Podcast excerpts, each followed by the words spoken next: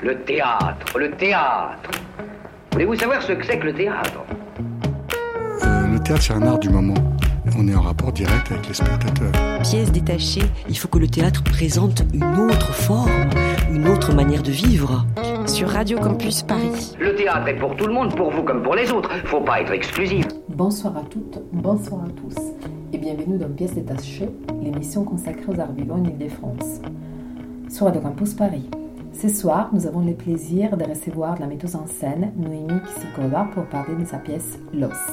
In chronique, on nous parlera de plusieurs pièces. Avremo ancora l'occasione di ballare insieme di Daria Di Florian et Antonio Tagliarini, joueuse à Liberté du 10 au 18 décembre, Ces silences entre nous, un texte de Miaela Mikhalov et une mise en scène de Mathieu Roy, Lise et moi, Histoire des mères et des filles, un texte de Sandrine Delsaux, une mise en scène de Sophie Thébault, présenté jusqu'au 16 janvier au Théâtre de la Reine Blanche. Pour cette émission spéciale, nous avons aussi une chronique de notre envoyé spécial en Italie, Alice Bologna, et une capsule sonore conçue et réalisée par Hélène Delbert. Pièces détachées, les arts vivants à la radio. Mais commençons par une petite introduction sur L'os, la pièce dont nous allons parler avec notre invitée, Noémie Ksikova. On t'écoute, Alicia une entrée en matière avant même de voir la pièce de théâtre intitulée en anglais L'os, façon de brûler les souvenirs pour arriver à vide face au feu de la rampe. L'os évoque l'expérience de la perte. Je me demande alors comment cette expérience est vécue en chacun de nous, en chacun de vous. Et je prends la plume dont l'encre rassure comme le sang vif et chaud des veines. Pas de repos, pas de répit, Ma vie brûle avec intensité.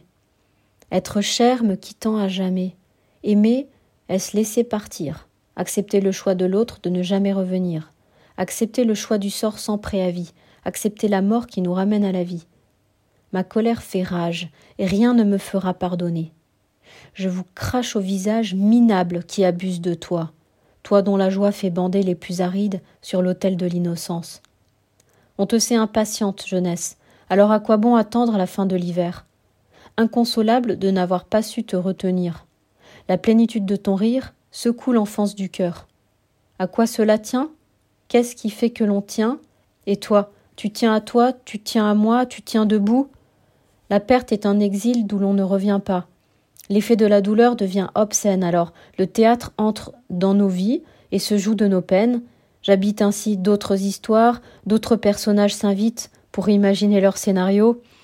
Les souvenirs endeuillés se sont envolés, j'accueille d'autres possibles pour entrer en théâtre comme on entre chez soi. Une entrée en matière bizarre, non? Écrire avant de voir. Ce spectacle me paraît ensuite encore plus touchant dans la façon dont se joue la consolation. Oui, on dirait que cette pièce de théâtre est un lieu de consolation. Merci beaucoup Alicia pour cette petite chronique. Nous pouvons commencer maintenant l'interview avec Noémie Ksikova. Merci d'être avec nous ce soir pour parler des LOS. Alors, avec Julien, on, va commencer l'interview. C'est ton première interview dans Pièce d'état chez Julien. Tout à fait. Et moi, je suis ravie de la faire avec toi et de parler de ce spectacle. Alors, Noémie. Ah oui, j'aurais dû, excuse-moi, j'aurais pu difficilement mieux tomber, effectivement. Effectivement. Alors, euh, Noémie Ksikova, est-ce que vous pourrez nous parler un peu de la genèse de ce spectacle Comment vous avez eu envie de faire ce spectacle alors en fait, je sortais de mon premier spectacle où je questionnais le rapport à, la mémoire, au souvenir et comment garder vivant euh, des souvenirs, euh, comment garder vivant des souvenirs, de pouvoir garder au présent quelque chose qui, de fait, n'est pas du tout au présent. Donc c'était le thème de mon premier spectacle. Et, et on m'a demandé, pour un festival qui s'appelle le Festival Fragment, euh, de trouver quelque chose à faire, euh, voilà, de tenter euh, quelque chose de nouveau. et j'avais assez peu d'idées parce que je sortais vraiment de, la création de, ce premier spectacle Rapture. Et, et je me suis souvenue d'un trajet en train que j'avais fait, où d'un coup, l'image d'un jeune garçon que j'avais connu quand j'étais lycéenne était revenue et j'avais été très surprise parce que c'était vraiment quelque chose que j'avais oublié et donc qui était euh, un garçon qui s'appelait Rudy, qui était lycéen, dans le même lycée que moi et qui s'était jeté sous le métro quand il avait 17 ans.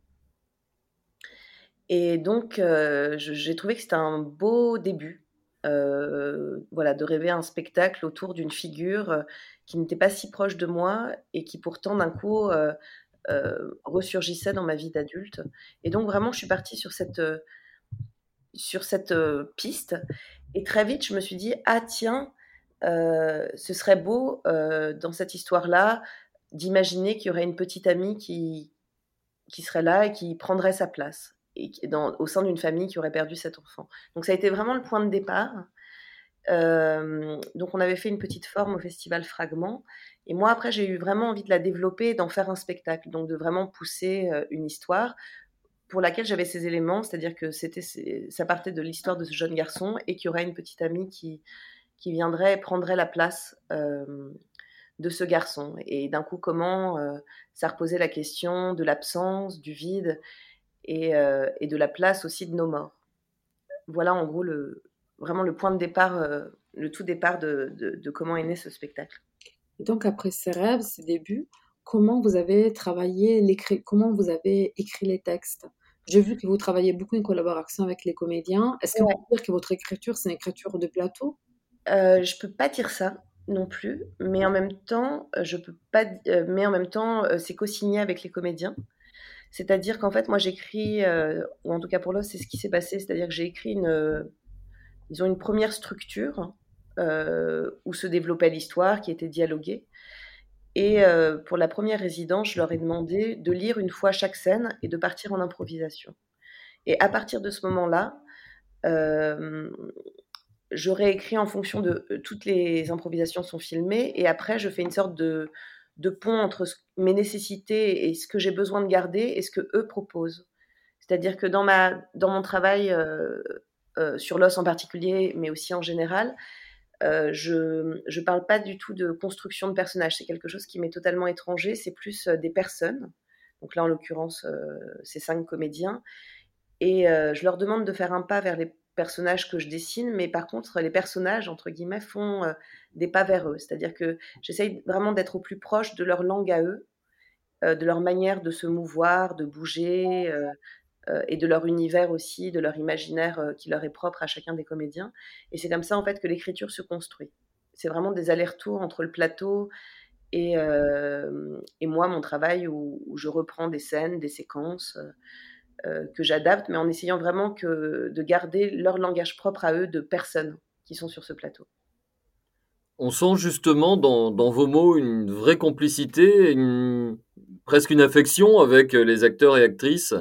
Est-ce que vous pourriez nous, expliquer un peu comment vous avez euh, composé cette équipe, comment cette scène s'est montée dans votre tête, euh, cette relation que vous avez avec les acteurs et actrices? Alors, pour ce qui est, donc il y a trois, euh, euh, disons, trois adolescents qui, euh, le spectacle a été créé il y a un an et demi, donc ils sont plus complètement adolescents. et pour moi, c'était très important que ce soit des adolescents. Je voulais absolument pas que ce soit des jeunes comédiens qui jouent des adolescents, parce que je trouvais qu'on allait amener de la psychologie et une sorte de, formalisme dans qu'est-ce que c'est un adolescent, et ça, je voulais pas. Je voulais vraiment travailler avec des, des présences réelles et qui est l'âge des rôles. Donc on a, euh, je, travaille en partenariat avec le Phoenix, qui est la scène nationale de Valenciennes. On a, on a fait une sorte de vidéo où on a fait une sorte d'appel à, audition, à rencontre. De, et la seule euh, demande, c'était qu'il y ait un désir de théâtre et qu'ils aient entre 16 et 22 ans.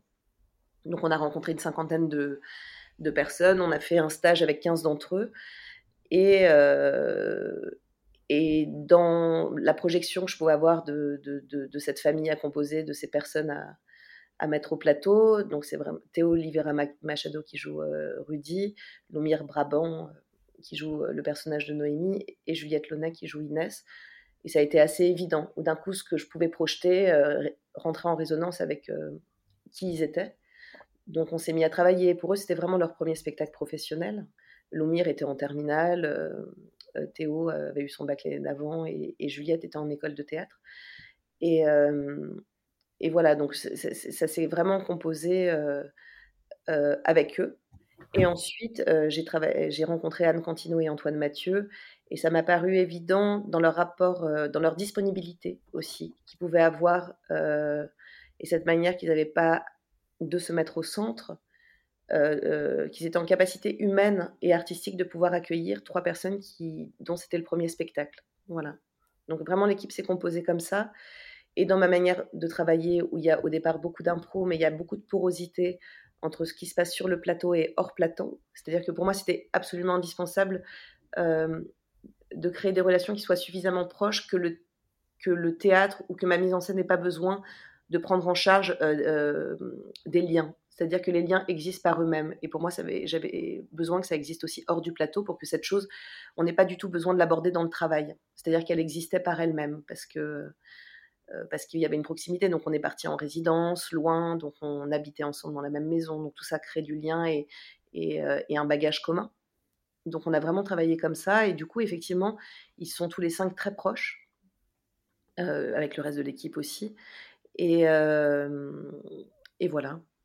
En gros ça s'est fait comme ça et euh, mais c'était absolument nécessaire pour ce travail-là, en tout cas de, créer du lien hors et hors pour le plateau. Voilà. Est-ce que c'est pour vous quelque chose de spécifique à ce spectacle ou c'est même plus globalement quelque chose qui, qui, se retrouve aussi dans votre façon de, de travailler avec une équipe? Ah, Je crois que c'est complètement constitutif de ma manière de travailler. C'est-à-dire que j'ai, euh, je demande aux comédiens qui travaillent avec moi euh, d'être eux-mêmes, ça n'a aucun sens de dire ça, euh, mais en tout cas de se dénuder, c'est-à-dire de laisser apparaître en fait, je ne demande pas, je ne leur demande pas de se remplir d'un personnage, je leur demande d'enlever des couches et des couches pour apparaître ce que moi je vois d'eux, qui n'est peut-être pas la réalité. On s'en moque euh, de la vérité. C'est pas, il n'est pas du tout question de ça. Mais en tout cas, d'arriver à cette chose euh, extrêmement vidée de tout. C'est-à-dire, je veux en fait qu'ils enlèvent les acteurs qu'ils sont d'eux-mêmes. Voilà, c'est le travail en gros. C'est comme ça que je travaille. D'où aussi ces allers-retours entre mon écriture et, euh, et, leur langage à chacun. Et vous aussi, c'est on peut on peut le dire, vous vous mettez à nu dans, dans, dans, le spectacle puisque vous apparaissez, ce qui est pas si fréquent que ça, euh, à l'entrée et euh, subrepticement à la fin du spectacle. Absolument, c'est-à-dire que pour moi c'est une sorte de pacte. mais c'est aussi mes nécessités de spectatrice et c'est venu de ça. C'est arrivé très tard. Euh, ça s'est décidé la veille de la première que je serais au plateau. C'était pas du tout prévu. C'est-à-dire que j'avais besoin, euh, en tout cas, j'ai besoin que spectatrice de comprendre la nécessité de celui qui fait un spectacle. Ou j'ai besoin de comprendre où il est, pourquoi c'est si important euh, pour lui, parce que c'est quand même trois ans de travail, faire un spectacle, de parler de ça, de monter cette pièce-là, d'écrire sur cette fiction-là. C'est quelque chose qui m'intéresse, moi, en tant que spectatrice. Et j'avais besoin de faire une sorte de, de créer une sorte de pacte de vérité euh, pour pouvoir quasiment euh, amener par la main euh, des spectateurs dans la fiction que je voulais raconter. Mais je voulais qu'ils sachent de quel endroit moi je partais, de, en tout cas de quelle, de quelle vie, en tout cas de quelle nécessité, de quel trajet personnel moi j'étais partie pour pouvoir créer cette fiction. Voilà et, c'était nécessaire pour moi qu'ils sachent euh, qu'on ait le même point de départ, eux et moi. Et est-ce que vous utilisez souvent de matériel autobiographique dans vos pièces pour cette euh, nécessité? Euh, Pour l'instant, oui.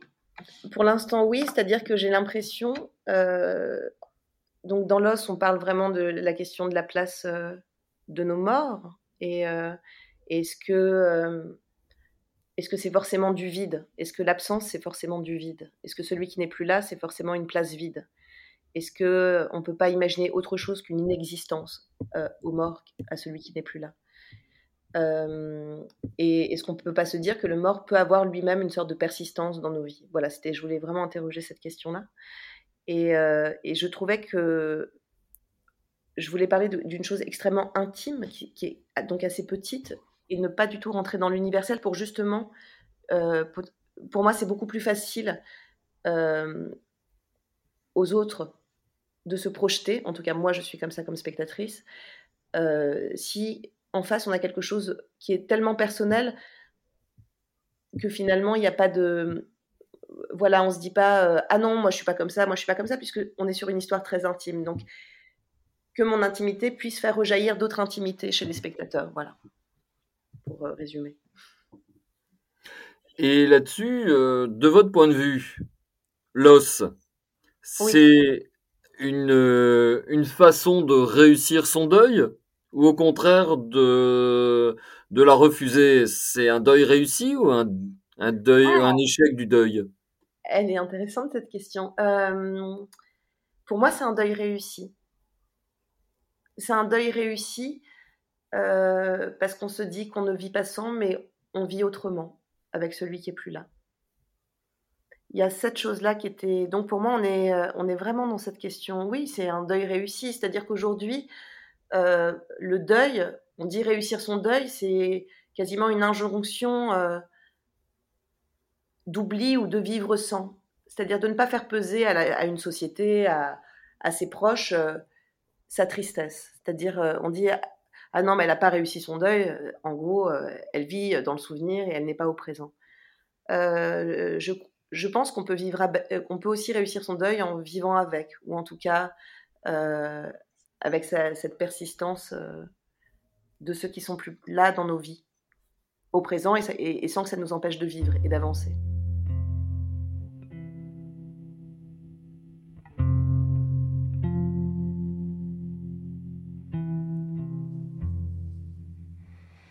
Cette blessure où meurt la mer comme un chagrin de chair, où va la vie germer dans le désert, qui fait de sang la blancheur des berceaux, qui se referme au marbre du tombeau. Cette blessure d'où je viens.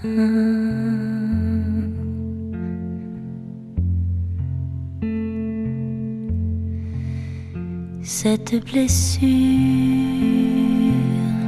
où va ma lèvre à l'aube de l'amour, où bat ta fièvre un peu comme un tambour, d'où part ta vigne en y pressant des doigts, d'où vient le cri le même chaque fois, cette blessure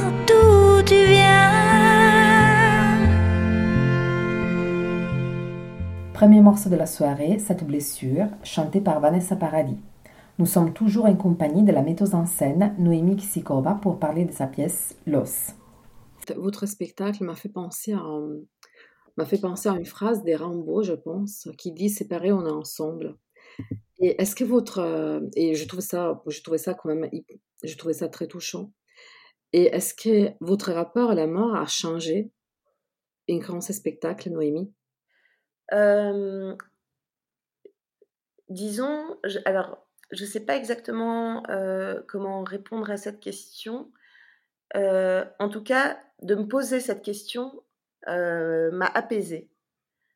Voilà, c'est-à-dire que j'ai un rapport, en tout cas à mes morts, qui est assez basique, qui est assez commun. J'ai pas, moi, personnellement, l'impression de vivre avec mes morts, par exemple, du tout. Néanmoins, de m'interroger là-dessus, ça m'a permis de m'interroger à quel rapport moi j'entretenais avec des gens que j'ai aimés et qui sont, euh, et qui sont morts. Ça, c'est une certitude, mais ça a été plus après coup. Et, euh, je dirais que ça m'a plus interrogé, ou en tout cas, ça m'a de faire ce spectacle m'a obligé à m'interroger sur aussi euh, dans nos sociétés euh, ce bannissement, euh, ce bannissement de nos morts, c'est-à-dire comme un sujet tabou dont il faut pas trop parler. Et d'ailleurs, pendant cette période de Covid, ça a été très intéressant parce que d'un coup, cette chose est revenue euh, sur le devant de la scène, de parler euh, du fait euh, que nous sommes mortels, que nous allons mourir, que des proches vont mourir, et d'en faire aussi une arme politique, c'est-à-dire ce comptage pendant le premier confinement du nombre de morts, pour moi, était une arme politique parce qu'elle est phobique. Donc ça crée, ça crée de la peur. Et voilà, et ça a remis en tout cas la question de nos morts à un endroit euh, central où d'un coup euh, ça devenait absolument insupportable de se dire qu'on ne pouvait pas enterrer nos morts, qui, étaient des questions euh, qu'on ne se posait plus. Ça m'a aussi permis ce spectacle d'un coup de m'interroger où les anciens cimetières étaient au centre des villes et, et comment au fur et à mesure on les a éloignés, c'est-à-dire on éloigne cette vision-là comme si surtout elle ne devait pas exister, comme si on devait constamment oublié qu'on était mortel. Voilà, ça m'a interrogé de manière plus globale sur, sur, un, sur des questions, disons, sociétales par rapport à, par rapport à cette problématique. Et vous dites hein, dans le dossier de presse que la civilisation apparaît au moment où l'humanité prend conscience de la, de la nécessité d'assumer un, un, rapport au, à la mort. Ouais, oui, la civilisation. Où on, on s'est mis à enterrer les morts, ouais. Voilà. Et est-ce que justement, soit au moment de l'écriture, soit plus tard, euh, maintenant, vous avez l'impression de faire un portrait de civilisation, de la nôtre, justement euh, J'aimerais bien, néanmoins, euh, c'est pour moi difficile parce que c'est une histoire qui est tellement l'histoire d'une famille, donc extrêmement, on est dans une histoire particulière qui, qui, ne s'ouvre pas sur ces questions-là. Et moi, j'essaye vraiment de, que, ce que j'ai à dire, en tout cas, s'il y a un message à faire passer ou s'il y a un propos à faire passer, ne passe pas par le langage, par les dialogues. C'est-à-dire, j'essaye d'évacuer tout sens philosophique ou toute forme de pensée dans mon langage qui est un langage le plus désossé possible, c'est-à-dire vraiment le plus proche le plus proche de l'os où, on est vraiment sur, euh, du quotidien, sur des phrases euh, créent du quotidien. Et c'est justement ces rapports et les situations qui créent le sens de ce que je veux raconter. Et, euh, et, du coup, voilà, je, je je sais pas trop comment vous répondre mieux. Bah là, là, vous, vous y répondez totalement. Et d'ailleurs, ça m'amène à, une, question que je me suis posée, euh, celle-ci, mais vraiment au moment pendant que pendant que je regardais le spectacle, c'est qui, qui, qui, est inspiré hein, de, par euh, votre euh, votre votre votre prologue. Et, et, la, la, la, la, relation particulière qu'il y a entre les, les parents et, et, Noémie, qui est en plus quelque part votre image, c'est est-ce que quelque part pour faire leur deuil, comme vous, vous avez mis la, pièce en scène, eux, ils ne deviennent pas metteurs en scène de ce personnage à qui ils commencent à, indiquer comment se comporter, comment être. Oui, parce que finalement, c'est aussi un peu une note au théâtre. C'est-à-dire que, et, oui, absolument, quand ils lui font refaire des scènes, euh, peut-être pour chercher des réponses à quelque chose euh, qu'ils ne trouveront pas, c'est-à-dire pourquoi pourquoi ce, fils s'est suicidé. Euh, ils refont jouer des scènes au personnage de Noémie pour essayer de comprendre. Mais c'est euh, oui, c'est du théâtre dans le théâtre, bien sûr. Ils deviennent metteurs en scène absolument. Mais elle n'est pas un pantin, c'est-à-dire qu'elle est avec eux, elle est active. Elle, elle ne subit pas, ou en tout cas, ils sont metteurs en scène. et elle est comédienne consentante, disons, dans cette chose-là. Mais c'est-à-dire que ce spectacle, il parle aussi pour moi, et c'est pour ça que je crois que le, ce prologue qui est arrivé vraiment à la toute fin de la création est essentiel pour moi et je refuse qu'il y ait des retardataires parce que pour moi c'est vraiment la clé euh, essentielle de, de ce que je veux raconter dans ce spectacle. C'est aussi comment euh, l'espace théâtral, un plateau peut être un espace de réparation. C'est-à-dire comment euh, ça peut être une sorte de boîte à rituels où effectivement je mets en scène, je crée en fait ce personnage de Noémie idéalisé, donc qui porte le même prénom que moi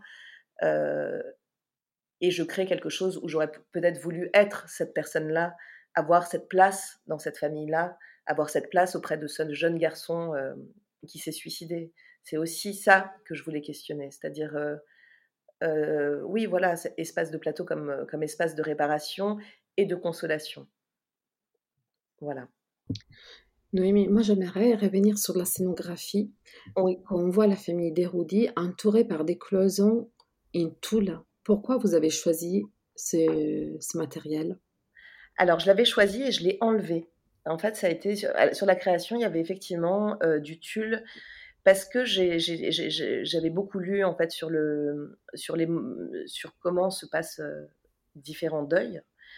Et dans la tradition juive, euh, au moment du deuil, on, enlève les, on couvre les miroirs et on ferme les, les volets. C'est quelque chose qui se qui se joue à huis clos.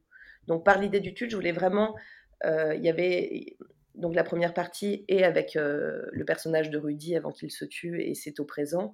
Et à partir du moment où est actée sa mort, euh, le père fermait le tulle et le reste du spectacle se jouait, disons, à huis clos, évidemment qu'on les voyait, mais il y avait ce tulle qui, faisait une sorte de filtre entre les spectateurs et, le plateau. Et voilà. Et j'ai décidé, et j'ai décidé de l'enlever parce que je trouvais le, je, je, trouvais que c'était une bonne idée dramaturgique, mais pour moi, il y avait quelque chose qui était trop formel et on n'en avait finalement pas besoin. Pour moi, il y avait quelque chose de trop explicatif dans ce geste-là. Donc j'ai décidé de l'enlever parce que je pense que cette chose un peu d'îlot sur un grand plateau, parce qu'on tourne, ça dépend où, mais globalement sur des plateaux qui sont plus grands que l'espace l'espace de jeu, il y a quand même, on garde cette chose de, bulle, de bulle et de et, d'espace d'espace au milieu de rien voilà. Et, euh, aussi, j'avais, c'est très important pour moi qu'on voit toute la machinerie, c'est-à-dire qu'on voit les projecteurs, euh, qu'on puisse, euh, qu'on voit les, murs du théâtre, etc. pour aussi signifier qu'à aucun moment, voilà, c'est moi en tant qu'auteur, metteur en scène, qui décide de créer une fiction, mais sans jamais perdre de vue que c'est une fiction. C'est-à-dire qu'on on croit que ce qu'on voit est vrai, mais on sait que c'est faux, parce qu'il y a tout l'artifice qui est visible. Voilà, et je trouvais que le tulle gommait un peu cette chose-là, donc j'ai décidé de l'enlever après. Euh, et qu'on puisse vraiment euh, noter de manière plus franche le fait, euh, un peu comme un plateau de cinéma, il y, a beaucoup de photographes qui ont travaillé là-dessus, ou si on fait un zoom arrière, on voit toute la machinerie, et si on fait un zoom avant, on a l'impression qu'on est dans, dans une réalité avec des guillemets. Voilà, je voulais travailler sur cette chose-là. On perd jamais de vue qu'on est au théâtre et que c'est pour de faux. Merci Noémie. Je, vous laisse la ah. dernière question, vu que notre temps est presque terminé. Oui. Oui, je trouvais d'ailleurs ce décor, moi j'ai trouvé vraiment superbe. Et je voulais vous interroger sur la place du son, puisque c'est, il y a vraiment une mise en scène sonore dans cette pièce. Oui, alors ça c'est, moi je viens de la, je viens de la musique au départ, donc euh, j'ai l'impression que je crée plus à l'oreille euh, qu'avec mes yeux. Euh, que ce soit dans, les prises de parole des comédiens, où je travaille de manière extrêmement rythmique, que sur cette présence sonore où, les voix sont extrêmement proches des spectateurs, alors qu'ils peuvent être très loin donc ça, c'était pour des raisons juste qui me plaisent, disons, dans une esthétique sonore, mais aussi pour des questions techniques, où effectivement, il y avait ces trois adolescents qui n'ont pas la technicité de comédiens professionnels. Donc, à partir du moment où on leur demandait de porter une voix dans des salles plus ou moins grandes, d'un coup, on perdait cette chose, cette minutie et vraiment cette parole du quotidien. Et, ils peuvent parler vraiment comme ils parlent dans la vie de tous les jours grâce à ce système de micro et pour le son qui est effectivement euh, très présent, euh, j'avais besoin de, marquer quelque chose de la béance, euh, particulièrement dans cette deuxième partie où il y a effectivement il y a du son très fort, il y a des bruits de métro qui reviennent. Et, cette deuxième partie qui est donc en boucle et qui dure assez longtemps, c'était un moyen pour moi de, de créer quelque chose de lancinant, au-delà des mots que les comédiens disent, voilà, c'était pour moi, en tout cas, ces sons-là marquent la sidération et vraiment la béance.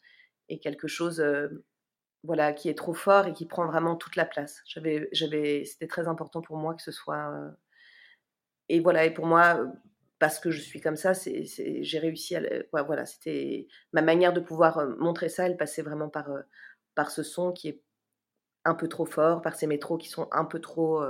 qui cassent les oreilles mais pour moi, c'était vraiment cette chose qui pourrait, qui existe en fait. C'était quasiment une sorte de, de, voix interne ou de son interne euh, qu'ont cette famille après la mort du fils et du frère.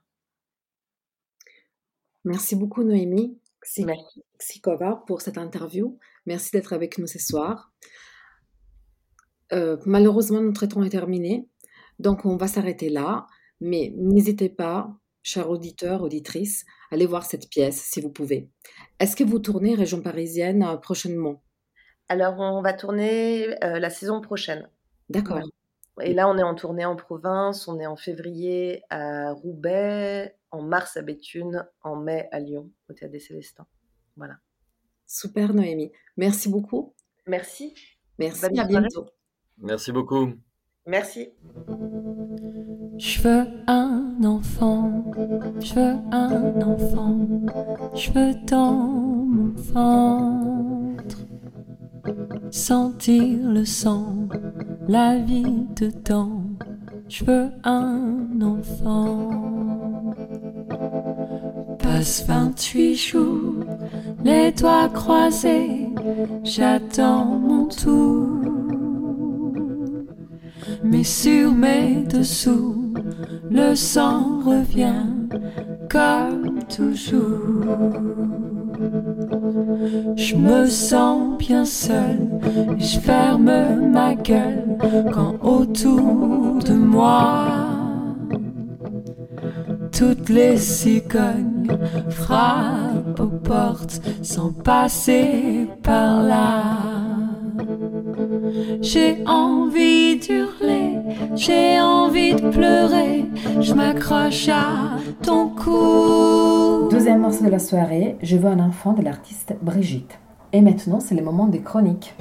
Il s'agit d'une, il s'agit d'une, d'une, histoire, euh, c'est-à-dire qu'en fait, il s'agit plus d'un, d'un concept d'histoire. Une chronique, on vous parlera de plusieurs pièces. Avremo ancora l'occasione di ballare insieme di Daria De Florian et Antonio Tagliarini, joué aux Ateliers Berthier du 10 au 18 décembre. C'est Silence entre nous, un texte de Mihaela Mikhalov et une mise en scène de Mathieu Roy.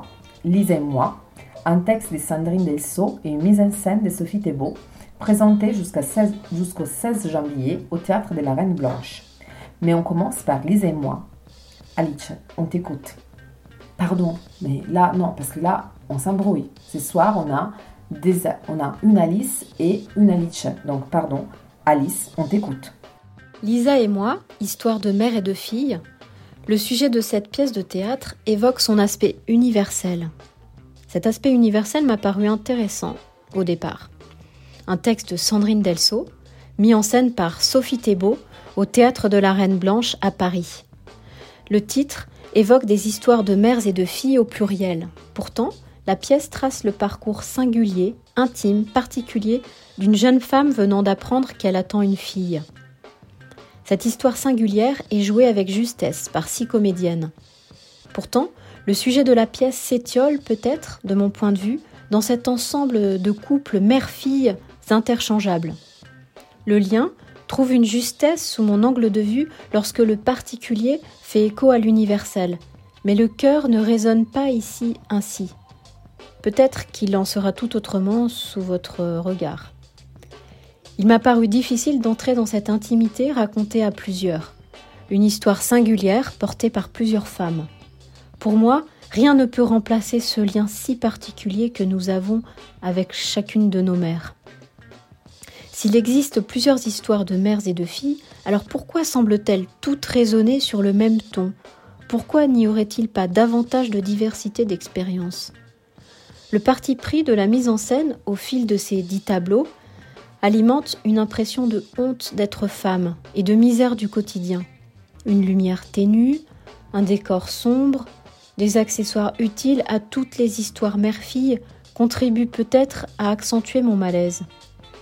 Deux scènes représentatives donnent aussi le ton. D'une part, la première scène, dès la première scène, la mère annonce qu'elle aurait préféré avoir un fils. D'autre part, sur la fin, une autre scène au cours d'un casting m'a paru tout aussi cruelle. Dans ce duo où la fille marche sur les pas de la mère, le jeu cinématographique n'offre pas non plus cette liberté de changement dont la mère aurait rêvé, incarner un autre rôle que celui d'être mère à vie. Ensuite, je me suis demandé pourquoi les hommes, les pères, sont quasiment absents de toutes ces histoires. Si effectivement avoir une mère est universel, avoir un père l'est également.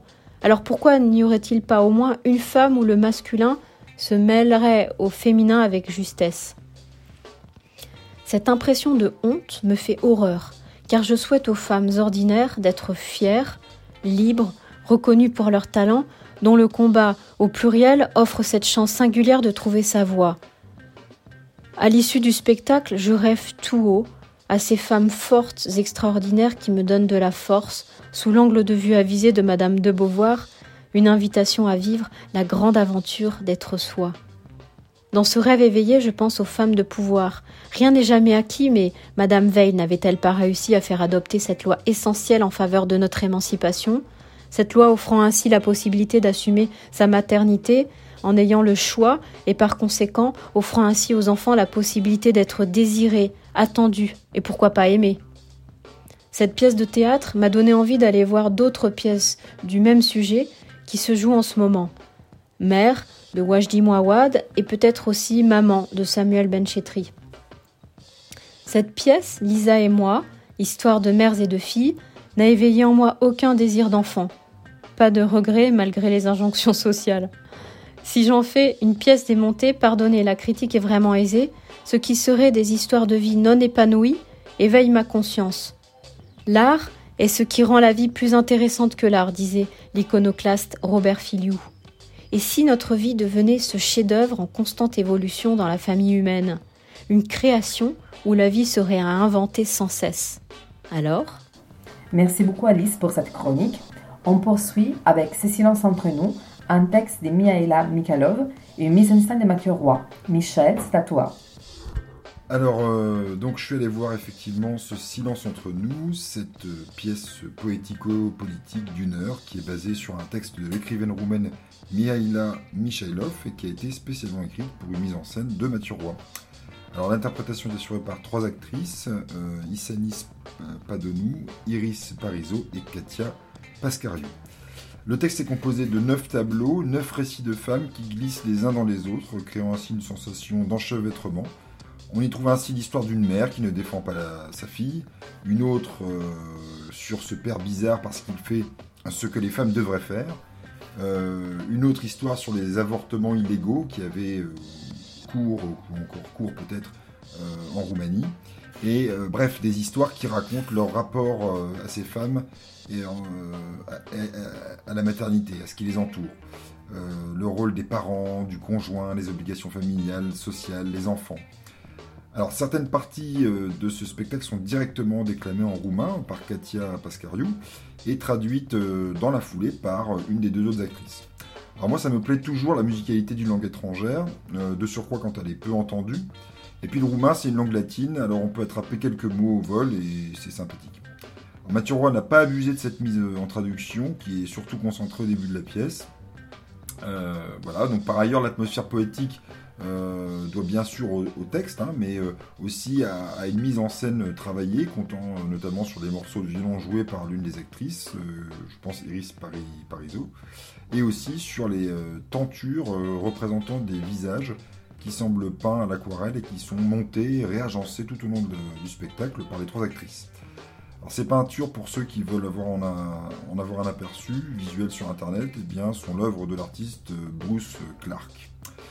Alors, euh, c'est un spectacle politique, comme je l'ai dit, euh, parce que, bon, vous l'avez compris, parce qu'il est féministe, mais euh, ça ne traite pas, ça ne traite qu'en filigrane, disons, les violences masculines, les violences sexuelles exercées par les hommes, et même pas du tout, par exemple, les questions des femmes et du pouvoir. bref, ce que je veux dire, c'est qu'on n'y trouve pas les thématiques féministes qui sont au premier plan depuis l'affaire MeToo, ou du moins pas frontalement. Euh, comme elle le dit elle-même, Mihaila Michailov s'intéresse à la politique de l'intime. Euh, comprendre par là, à mon avis, ces choses qu'on fait, qu'on accepte, qu'on subit un peu parfois parce qu'il y a une tradition qui traîne, une honte, une volonté de bien faire. il n'en reste pas moins que Mihaila Michailov évoque aussi euh, en interview des problèmes tout à fait sociaux dans lesquels la part de l'intimité fait écho aux questions féministes dont je parlais précédemment. Et euh, comme par exemple le fait qu'en Roumanie, euh, eh bien, on compte la plus forte proportion de premiers enfants nés d'une mère adolescente. En gros 15%, ce qui est quand même euh, loin d'être. Ce qui est quand même assez important. Bon, ben, je m'écarte ici d'ailleurs de l'intention poétique de la pièce, mais peut-être que je m'en écarte parce que c'est aussi un peu ce que j'ai ressenti. Même si la politique peut faire, à mon avis, très bon ménage avec la poésie, je n'ai pas trouvé que c'était ici convaincant dans cette pièce malgré le dispositif euh, volontariste dans ce sens, la pièce m'a semblé assez froide. Je ne suis pas rentré dedans, euh, pour dire les choses honnêtement. Euh, les peintures, par exemple, de Bruce Clark, de leur manipulation permanente, je ne savais pas trop quoi en penser. C'est comme s'il avait fallu que les acteurs aient quelque chose à faire de leurs mains, histoire qu'ils bougent un peu, mais voilà, pas plus. Donc je suis peut-être passé à côté de la plaque. Hein. Je nie pas du tout vu que je n'ai pas réussi à rentrer dans ce spectacle, je me demande si j'ai bien compris. Donc euh, j'invite euh, les spectateurs éventuellement, euh, s'ils ont un jour l'occasion, d'aller voir cette pièce. Et puis, si possible, d'avoir un, retour. Il faut nous écrire à la radio, peut-être dans ce cas-là, je ne sais pas. Voilà, merci beaucoup de m'avoir écouté. Merci, merci Michel pour cette chronique. Et on continue avec ma chronique à moi sur Avremo ancora l'occasione di ballare insieme di Daria De Florian et Antonio Tagliarini. Daria De Florian et Antonio Tagliarini nous sortent à nouveau avec une pièce très différente de leur répertoire.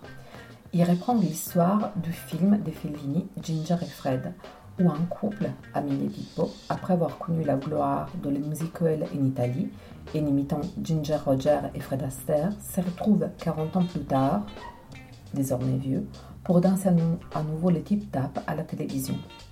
Mais le film de Fellini n'est qu'une excuse, à mon avis, pour parler de la vie, les temps qui passent. Depuis leur travail sur Antonioni, j'ai l'impression qu'Italiarini et de Florian utilisent des films d'auteur comme une toile de fond. Leur travail me fait penser à une broderie ajoutée sur un tableau. Sur le plateau, il y a une grande scène vide, plongée à moitié dans l'obscurité, avec simplement deux loges, à cour et à jardin. Plusieurs thématiques sont évoquées, les passages du temps et ses conséquences, les liens entre la danse et les mots, les futurs de et les futurs de l'art. Trois couples s'affrontent sur scène, ils sont différents, mais ils pourraient être les mêmes couples à des âges différents. L'art et sa nécessité sont aussi questionnés par le duo, de Florian et Tagliarini. Pendant la pièce, on s'interroge sur l'avenir de l'art dans une époque incertaine, en particulier du théâtre. C'est quoi ce qui reste quand le spectacle termine? Peut-être juste la servante. Cette lumière, appelée aussi Ghost Light en anglais, qui reste allumée quand tout est temps dans les théâtres au service des fantômes. L'ouverture avec cette scène de visite guidée sur les plateaux est particulièrement réussie. Pendant quelques minutes, les plateaux de ces théâtres parisiens deviennent Pompéi et ses vestiges. Cependant, la pièce n'est pas toujours fluide, il y a quelques moments de lenteur. Les rythmes légèrement saccadés, mais je suis ressortie extasiée par la beauté de certaines images, la voix touchante des Daria et avec l'envie de voir la suite. Une des scènes finales, qui part des différentes salutations dans l'histoire du théâtre italien, m'a particulièrement plu. Il y a quelque chose de sacré dans ces mots sur le théâtre. Les théâtres est-il un rite comme les autres? On ne sait pas, mais dans tous les cas, il ne faut surtout pas l'arrêter. Et toi, Guigui, tu en pensé quoi Alors, j'ai été voir avec Camilla, euh, vraiment encore à l'occasion, di ballare insieme, de Daria De Florian et Antonio Tagliarini. Donc, pour les non-italophones, ça veut dire nous aurons encore l'occasion euh, de danser ensemble. Comme l'a dit Camilla, cette pièce est librement inspirée de Ginger et Fred de Fellini. Mais alors, euh, librement, très librement. Hein. Les, comédiens en viennent même à se poser la question du lien un moment avec le titre. On se retrouve donc euh, dans les coulisses d'un théâtre, donc euh, des endroits qu'on n'a pas l'habitude forcément de, voir, enfin tout au moins quand on n'est pas artiste comme moi. Euh, ce que l'on ne voit pas, en fait, finalement, les, loges, l'envers du rideau, cette lampe qui s'appelle la servante, qui reste illuminée en permanence dans tous les théâtres. Et surtout, bah, les, doutes, les questionnements du, comédien juste avant de, monter sur scène, qui, qui regarde un peu le, non pas l'ennemi, mais bon, euh, ce qui euh, sera son partenaire pendant le spectacle, donc le, public. Et puis bon, tous leurs questionnements sur le travail, la vie, et puis comment tout cela s'entremêle. Donc en pratique, on est avec trois couples, trois couples d'âges différents. Et puis ces couples bah, vont s'inviter à, danser, se chuchoter à l'oreille. Alors certains pour la première fois, et puis pour les plus vieux, ils, se posent la question, se remettront-ils à danser? Parce que ballare, c'est danser. Parlare, c'est parler. Mais, euh, pour eux, c'est la même chose. Quand l'un dit euh, danser, l'autre comprend systématiquement euh, parler. En fait, c'est se jeter dans la vie, c'est faire. Faire avant la fin. Il est beaucoup question de, de la fin et de la mort, cet, excitant qui paralyse ou pousse à agir. Bon, ce spectacle est une co-création avec tous les acteurs, donc on le sent bien, il y a vraiment un patchwork d'expérience, euh, d'expérience aussi bien en tant que comédien ou en tant que spectateur. Euh, je me suis demandé plusieurs fois ce que je faisais là pendant le, spectacle. C'est pas une critique, hein, mais c'est vraiment je me demandais ce que je faisais, je faisais là parce que je suis souvent mal à l'aise euh, devant les confidences d'artistes qui parlent d'eux et de leur création, leur relation à leur création. c'est souvent un, narratif qui est que savent bien nourrir les, les gens de théâtre, ce qu'ils appellent peut-être l'ego trip. Mais je dois dire que vers la fin, j'ai été rassuré. L'ambiance était euh, très agréable, très paisible, une, euh, espèce de, côté euh, très feutré. Et, tous les comédiens dansaient devant nous, c'était très beau. Je dois dire qu'en me réveillant ce matin, je garde une image chaleureuse de ce spectacle, je ne sais pas dire autrement. J'aime la voix de Daria De Florian et sa relation avec Tagliarini. Je les trouve très sympathiques. J'aimerais bien en fait aller prendre des bières avec eux euh, pour parler d'autre chose que de théâtre. Mais je vous conseille fortement d'y aller. Oui, oui, oui, c'est vrai. Ça serait bien d'aller boire des bières avec euh, Daria De Florian, Antonio Tagliarini. Tout à fait, ça serait tout à fait sympa, je pense. Je suis d'accord avec toi, Guigui. On termine les chroniques avec celle de notre envoyé spécial en Italie, Alice Bologna. Qui nel teatro comunale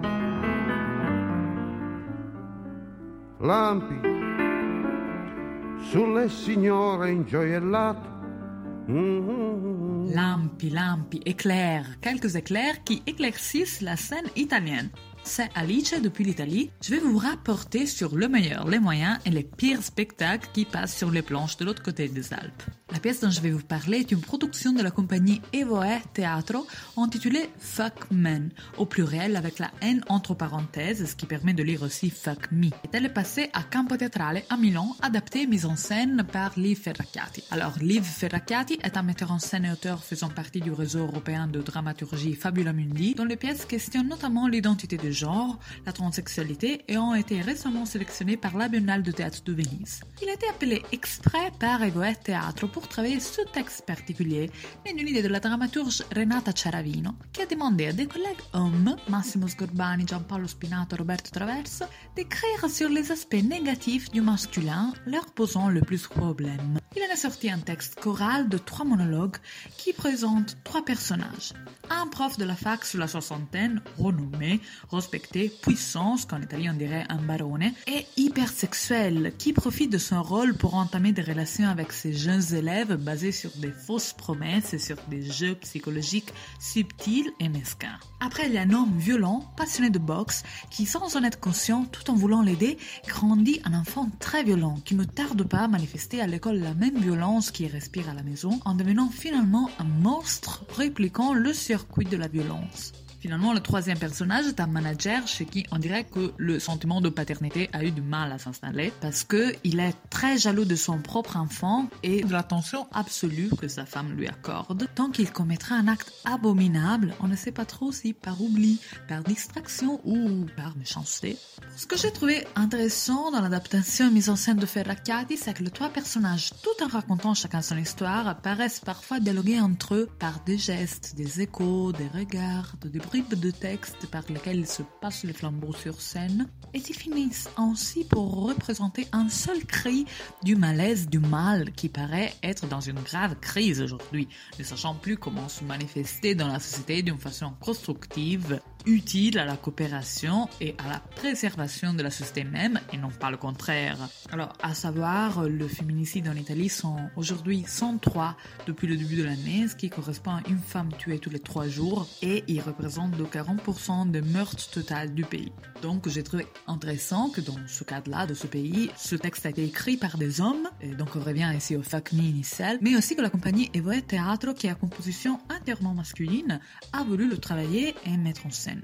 Les comédiens sont très bien, les lumières font un peu du caravage, donc elles sont très dramatiques et révèlent les détails des corps des comédiens ainsi que ceux de l'intimité des drames des personnages. Et les costumes sont géniaux parce qu'en fait la pièce commence et les trois personnages sont habillés moitié en homme et moitié en femme, mais avec des robes qui semblent sorties d'une série Disney, genre Anne Montana, qui font princesse, danseuse.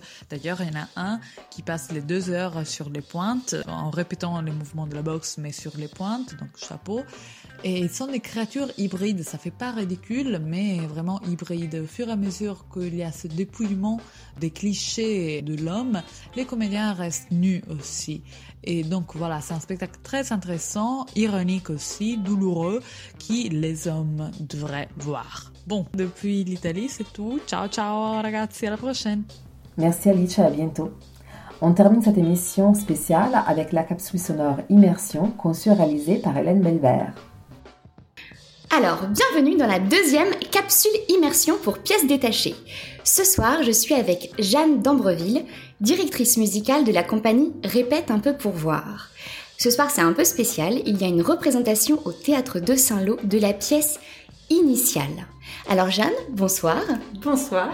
Est-ce que tu peux un peu nous raconter comment Initiale se situe dans ton travail de compagnie? Alors la compagnie Répète un peu pour voir, elle est née euh, de la rencontre entre Florence Lebailly, qui est chorégraphe, et moi-même, qui suis plutôt chef de chœur au départ. Euh, on a créé d'abord deux pièces qui mettaient euh, en scène des grands groupes de 30 à 40 personnes, donc des grands groupes, on va dire, d'amateurs passionnés. Et puis on a eu envie d'aller plus loin dans cette recherche qui mêlait la voix et la danse la voix chantée notamment et la danse. Et euh, pour ce faire, euh, on a donc euh, recruté une équipe de huit chanteurs, danseurs, chanteuses, danseuses professionnelles. Et donc Initial est la première création de la compagnie qui emploie des interprètes professionnels. D'accord. Et du coup, moi, ce qui m'intéresserait de savoir et qui peut intéresser nos auditeurs, c'est justement pourquoi c'est important de mettre au plateau de manière euh, justement de manière très démocratique des chanteurs et des danseurs? Est-ce que derrière il y a euh, l'idée de défendre une identité qui serait euh, multiple, égalitaire, pas hiérarchique? Enfin voilà, quel, quel serait un petit peu toi ton intérêt et ton désir dans ce travail-là? Alors je pense que pour moi, tout part du fait que le phrasé musical et le phrasé du mouvement, donc le phrasé dansé, euh, peuvent se rejoindre en une seule sensation artistique. Moi, ça m'a beaucoup intéressée en tant que chef de chœur et chanteuse. Euh, pourquoi le, geste, la danse peuvent à certains endroits aider la voix, aider le sens musical. Euh, et puis en rencontrant Florence, on s'est rendu compte que ça pouvait aussi être dans les deux sens et que parfois ça demande aussi des compromis, parce que parfois ça n'aide pas, parfois ça demande de négocier un peu entre les deux disciplines. Et euh, c'est toute cette euh, question de créer une, discipline un peu hybride entre les deux, où les, deux matières s'enrichissent beaucoup l'une l'autre. Euh, chaque discipline vraiment enrichit l'autre, non seulement d'un point de vue artistique, mais aussi d'un point de vue vraiment physiologique, on va dire. Et puis, dans les endroits où justement il faut négocier, bah, c'est cette contrainte qui va permettre d'amener des, nouveaux propos artistiques, en fait, tout simplement. Euh, et c'est vrai que pour moi, c'est une, espèce d'évidence que la voix, c'est une particularité du, corps, c'est une partie tout simplement du corps. Et, euh, voilà, je rêverais aussi, euh, même si c'est moi ma, partie, de, danseurs ou danseuses qui utiliseraient la voix comme ils utiliseraient n'importe quelle, partie. du corps. Ok. Merci beaucoup Jeanne. Et alors du coup, euh, quelle serait la suite des actualités pour euh, la compagnie Répète un peu pour voir? Est-ce qu'on peut la retrouver euh, À quel endroit on peut vous retrouver? Alors, on peut déjà tout suivre sur notre site internet, la page Facebook de la compagnie également. il y a un spectacle qui tourne également en ce moment qui s'appelle Je vous aime. Euh, et qui, euh, comme initial, est participatif. Ça, c'est encore une autre aventure. Euh, donc, on a des complices voilà, avec lesquels on, travaille en amont pour essayer justement de transmettre cette démarche qui nous intéresse beaucoup et qui, celui-ci, est également immersif. Donc, voilà, on est sur des configurations un peu différentes. On essaye d'explorer plusieurs choses. Donc, tous ces, ces, spectacles peuvent être retrouvés sur, sur les le support internet, on va dire. Ça va être le plus simple parce qu'après, ça bouge tout le temps. Bon, bah, on ira voir sur le site sans faute. Merci beaucoup, Jeanne. Toi, toi, toi pour ce soir. Merci beaucoup. Et à très bientôt. À bientôt. Merci, Hélène. Ce soir, on vous a également parlé de Avremo ancora l'occasion di ballare insieme, C'est silence entre nous, Lise et moi, Histoire des mères et des filles. Et invité, nous avons reçu Noémie Kisikova pour parler de sa pièce Los. Cette émission a été préparée et présentée par Camilla Pizzichillo avec la complicité de Julien Hont, Alice Valla, Hélène Belver, Alice Bologna, Guigui et réalisée par Michel Carton. Bonne soirée à toutes et à tous, bonne fête, bisous